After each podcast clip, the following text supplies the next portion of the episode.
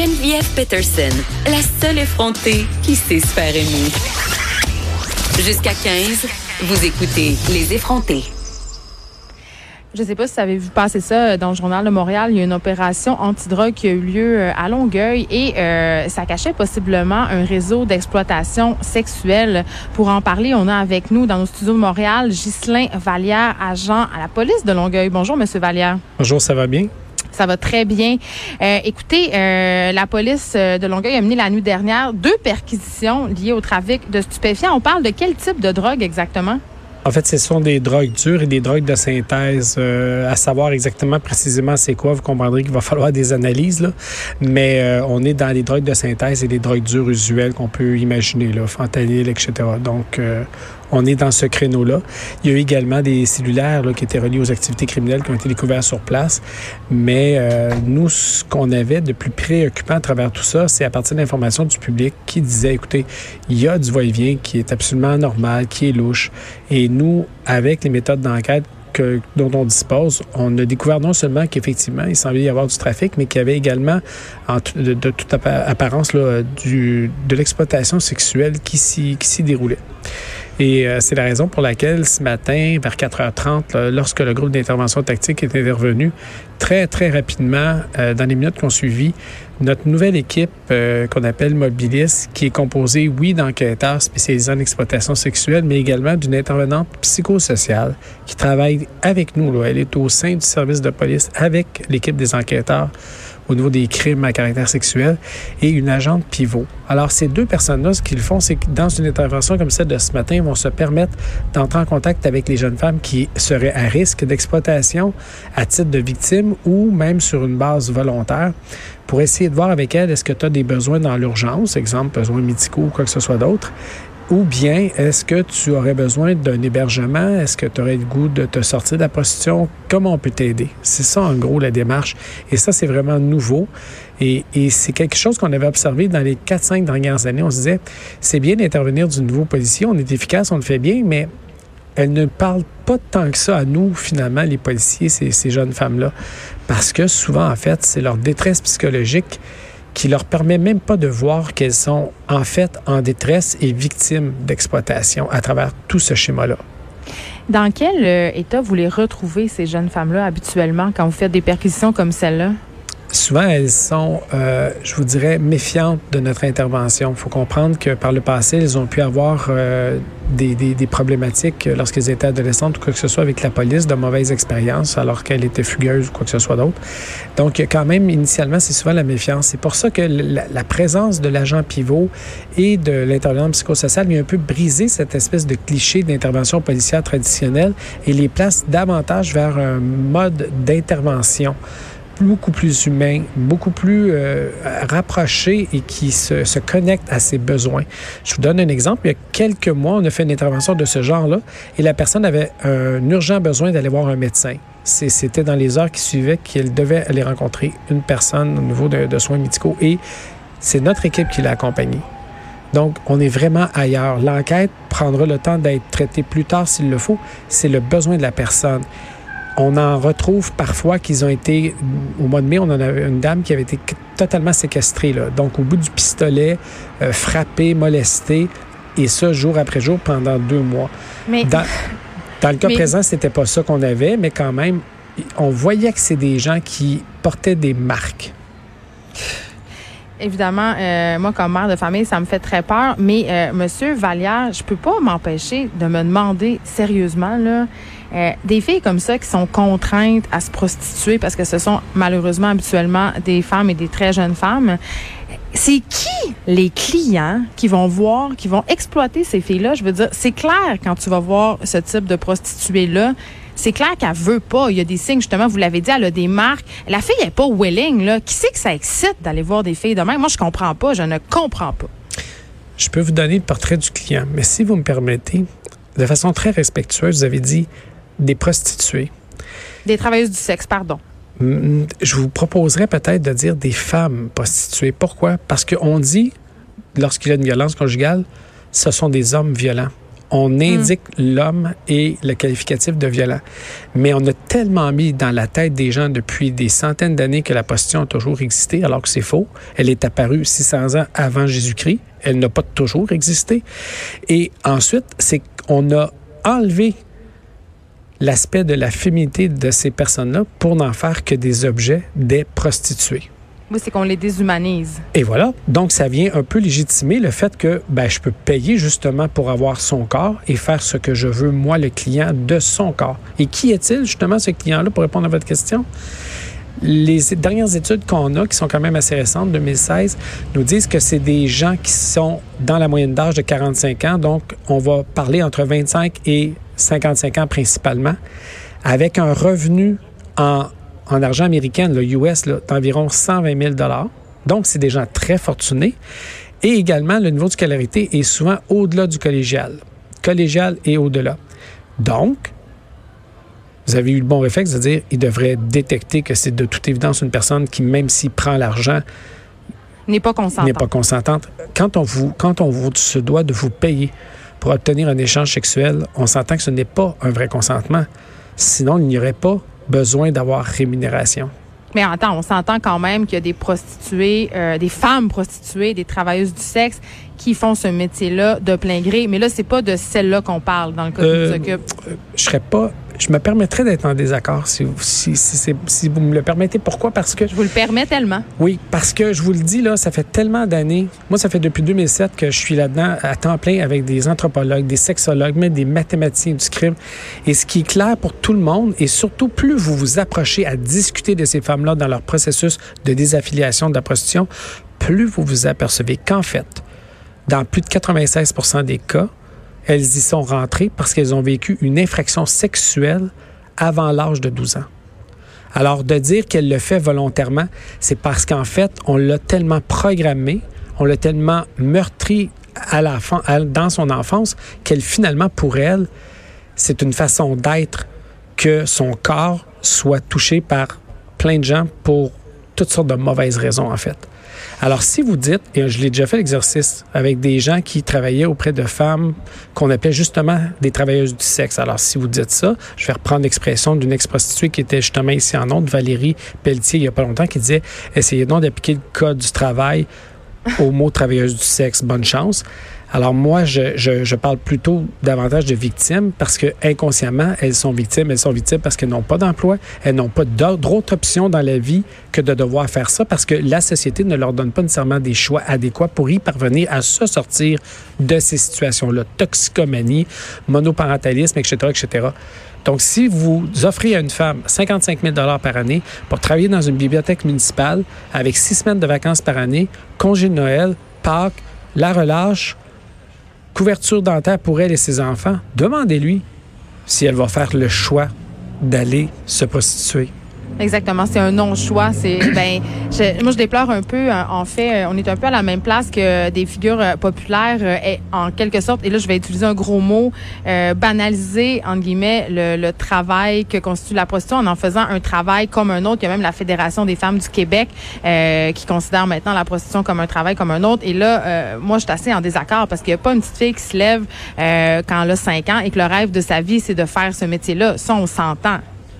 Oui, puis au-delà de ça, là, si, si c'était un travail, il faudrait l'encadrer comme tout travail. Il y a un syndicat qui se réveillerait, puis, mais c'est pas ça. On veut pas, on, ne va pas là. Puis euh, de dire que c'est un travail, c'est de l'esclavagisme sexuel. Hmm. On a clairement déterminé il y a longtemps que l'esclavagisme, c'était, euh, c'était inapproprié dans une société euh, démocratique. Donc, pourquoi l'acceptons-nous? Bien, la question, ce qui se pose, c'est Peut-être en partie parce que ça s'adresse aux femmes. Et ça, c'est une question que je trouve très intéressante parce que souvent, je me retrouve dans des rencontres de ce genre-là. Je suis plus souvent qu'autrement le seul homme dans la salle.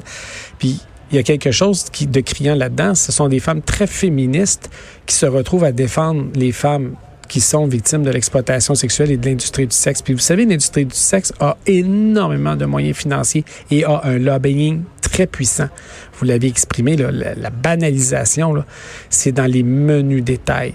Ce sont dans les vidéos, Ce sont parfois dans, dans même des images de publicité. C'est insinueux, c'est partout. Ben, c'est qu'on baigne dans une culture pornographique, donc forcément le sexe euh, est banalisé, donc forcément on voit ces gestes-là contre rémunération comme étant quelque chose de moins grave. Est-ce que c'est une bonne ou mauvaise chose? Je ne sais pas, mais je sais certainement que ça contribue à la banalisation. Et là, j'ai envie qu'on se parle de la série Fugueuse. Je peux pas vous avoir avec moi et pas vous parler de cette série-là que j'ai écoutée avec ma fille euh, de 13 ans.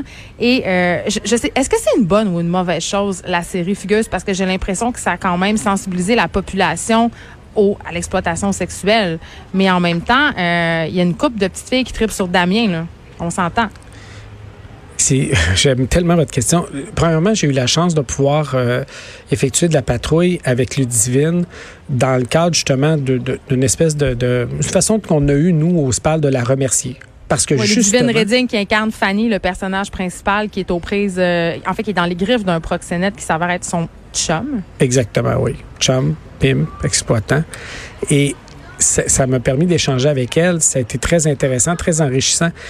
Puis on l'a fait parce qu'on trouvait justement que c'était finalement le meilleur le meilleur programme de prévention qu'on n'a pas pu développer depuis les dix dernières années. Pourquoi? Parce que ça l'a totalement ouvert le rideau à la population en général sur ce que c'est l'exploitation sexuelle dans les faits. Et si je vous le dis, là, les images que vous avez vues, si vous avez trouvé qu'elles étaient violentes puis qu'elles étaient dures, ben, je vous invite à venir faire de la patrouille avec nous. Qu'est-ce que vous voyez? Des chambres d'hôtel avec des draps maculés de sang d'une fille de 14 ans. Hmm. Les odeurs, je vous les décris pas, là, c'est, c'est pas nécessaire, mais vous pouvez l'imaginer. Des jeunes filles qui nous arrivent, qui tremblent, que leur corps tremble tellement qu'elles ne peuvent même plus s'arrêter de trembler pendant des heures parce qu'elles sont en état de choc. D'arriver au poste de police en disant faut vous m'aidiez. Ils, sont en train de, de, de, vouloir me vendre. Une jeune fille s'était fait vendre pour 500 dollars lors d'une game de poker ici, sur la rive sud, il y a quelques années. Une game de poker. Ça, c'est des choses qui se passent chez nous. Là. C'est pas en Thaïlande, c'est pas, euh, c'est pas loin, loin, loin. Là, c'est à Longueuil. Puis je vais pas me faire alarmiste, là. Mais au mois d'avril, au mois de mai et ce matin, les trois opérations où on a trouvé des gens qui étaient victimes d'exploitation sexuelle, c'était dans des quartiers totalement résidentiels, avec des bungalows à gauche, à droite, devant, derrière. Je veux dire, Mais c'est le public qui a dénoncé. Mais c'est ces gens-là. Puis peut-être que la série Fugus a contribué à ça aussi, à, vous l'avez dit, à alerter les gens. Les gens sont peut-être plus vigilants qu'avant. Ça les a éveillés à quelque chose qu'ils croyaient être ah ça c'est une femme qui veut bien faire ça puis ça devient son problème. C'est justement pas ça. C'est beaucoup plus que ça. Et parfois ils y sont contenus. Oui, elles, semblent très volontaires, mais c'est tellement dommage que vous n'ayez pas la chance d'en entendre plus souvent des survivantes là elles sont dans un, engrenage dans lequel c'est difficile de se sortir. Elles ont besoin d'une dose de méthadone aux 3-4 heures. Parce que les drogues, justement, elles sont dépendantes à l'héroïne et à toutes sortes de drogues de synthèse. Oui, puis certaines d'entre elles vous diront, et je l'ai entendu souvent me le dire, ton corps ne peut pas supporter 7 à 10 pénétrations par jour pendant 4-5 ans. Donc, on se, on s'engourdit le corps. Et vient avec ça, quand elle se, quand elle se désaffilie de, l'exploitation sexuelle, ce que plusieurs d'entre elles m'ont illustré au cours de la dernière année, là, 5, 6 d'entre elles m'ont exprimé, quand ça fait 2, 3 ans que j'avais décroché, que j'avais pas fait de client, je me suis mis à avoir des problèmes d'inflammation intense. C'est comme si elle, se mettait le corps euh, de façon très contractée pour passer à travers tout ça. Puis quand finalement elle, elle décide de faire un lâcher prise, Là, leur corps leur dit, tu te rappelles, il y a trois ans, il y a cinq ans, ce que tu m'as fait subir à tous les jours, ben là, aujourd'hui, je vais t'envoyer des signaux que ça va pas bien. Et là là. Monsieur euh, Ghislain Vallière, c'est l'été. Et on sait, euh, je sais pas si vous avez vu ça passer, mais qu'il y a beaucoup, euh, il y a beaucoup de jeunes qui fuguent l'été. Hein. C'est la période où on veut être libre, c'est la période où on veut faire le party. Et il y a beaucoup de jeunes en centre jeunesse euh, qui s'en vont pendant ce temps-là et se ramassent pognés dans des réseaux d'exploitation sexuelle, justement. moi, je suis une mère, j'ai deux filles, puis je, je, dois vous avouer que ça m'inquiète énormément qu'elles puissent tomber entre les mains d'un Damien, justement. Est-ce qu'il y a des signes? Qu'est-ce qu'on peut faire? Les signes souvent qu'on va voir chez les jeunes adolescentes, premièrement, c'est le changement d'amis assez de façon assez radicale. Elle se tenait avec euh, une amie A, B, C, D et dans les deux, trois semaines qui suivent, ouf, il y a un changement de cercle d'amis, on connaît que des, surnoms, on, on, questionne un peu, là, c'est beaucoup plus nébuleux, pas capable de me dire où il reste, ce que les parents font là, ça, ça commence à donner des signaux. Également, la tenue vestimentaire qui s'hypersexualise assez rapidement. Mais je comprends, mais un enfant de 16 ans, moi, je me rappelle de moi à 16 ans, je n'étais pas reposante. Si ma mère voulait m'empêcher de faire quelque chose, mais qu'est-ce que tu voulais qu'elle fasse? Elle n'était pas capable. Elle n'y avait rien à faire. C'est pour ça que nous, justement, avec les équipes qu'on a, mais vous avez la même chose à travers le Québec, la, la, la, plupart des corps policiers ont le soutien qu'il faut pour accompagner les parents. Nous, on a il y a pas longtemps, il y a peut-être trois semaines, on a lancé une plateforme sexualité et influence où justement on envoie des, on a mis des clips, on a mis des liens, on a mis des ressources où le parent peut aller voir comment s'en sortir. Mais c'est clair que n'importe quand, là je vais parler pour nous là à la rive sud, vous nous appelez, puis on va vous, on vous aider. Ne restez pas seul avec ça. C'est impossible de pouvoir penser le traiter tout seul. Parce que les gens pensent qu'appeler la police, euh, il va avoir comme une attitude répressive, que leur enfant va être dans le trouble. Ah, c'est le contraire. L'approche a tellement changé, là. Puis on le dit le plus souvent qu'on peut sur à peu près tous les, les micros, on est capable de l'expliquer. Nous, de moins en moins, on va vers l'attitude, et je reprends l'expression de notre directeur, l'attitude du combattant, c'est pas vers ça qu'on s'en va. Parce que 7 fois sur 10, nos appels, nous, c'est des dossiers où c'est des crises humaines qui se produisent. Et l'exploitation sexuelle ne peut pas avoir un meilleur exemple où c'est de la détresse humaine à quelque part, là, de façon évidente. Alors, il n'y a pas personne qui va être moralisateur. Moi, je peux pas vous juger parce que votre fille a fugué. Là. Je serais bien malvenu de le faire. Là. Donc, on ne sait jamais, nous, ce que notre enfant peut faire à 14, 15, 16 ans. Et les, par contre, je veux rassurer les gens parce que la grande majorité des fugues, ne mène pas nécessairement de la prostitution ou de l'exploitation sexuelle. Mais non, on sait que la plupart des jeunes reviennent dans une période de 48 à 72 heures. C'est seulement 5% qui ont perdu un peu leur trace. Et c'est souvent pour eux, en fait, un taxi qui les amène vers une destination qui est l'exploitation sexuelle. Mais c'est pas parce que tu fugues que tu es nécessairement automatiquement à risque. C'est davantage ce que je vous expliquais tantôt, les systèmes producteurs de prostitution que Rose Dufour a inventé, qui est une anthropologue de Québec, en disant il y a les éléments d'infraction sexuelle qui se produisent avant l'âge de 12 ans, la toxicomanie, un père, une mère gigolo, etc., etc. C'est davantage ça dans 95-94% des cas qui vous amènent à la prostitution. La fugue, c'est juste le taxi qui vous y amène. Là. Et hmm. nous, ce qu'on a observé sur notre territoire, c'est que de 75 des, des fugues qu'on peut enregistrer dans une année, ce n'est qu'environ 12 à 15 sujets enfants de la, de la DPJ ou de, de, de, foyers familiaux qui en sont responsables. Donc, c'est des fugueurs chroniques. Et là, on a développé des façons justement d'essayer de casser cette espèce de, de, de, de déviance-là qu'ils ont de vouloir fuguer. Et ça marche bien, là. À date, les résultats sont vraiment bons. On est au début, ça fait seulement six ou sept mois, mais ça marche bien. Donc, il ne faut pas être parano, mais il faut être vigilant. Toujours. C'est ça, le message. Euh, n'a jamais coupé le lien de communication, même si elle est en feu, qu'elle vous texte, qu'elle texte à votre soeur.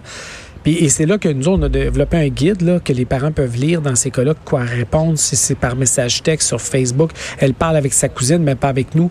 Comment on gère tout ça? On a, on a essayé de répondre à tout ça, nous.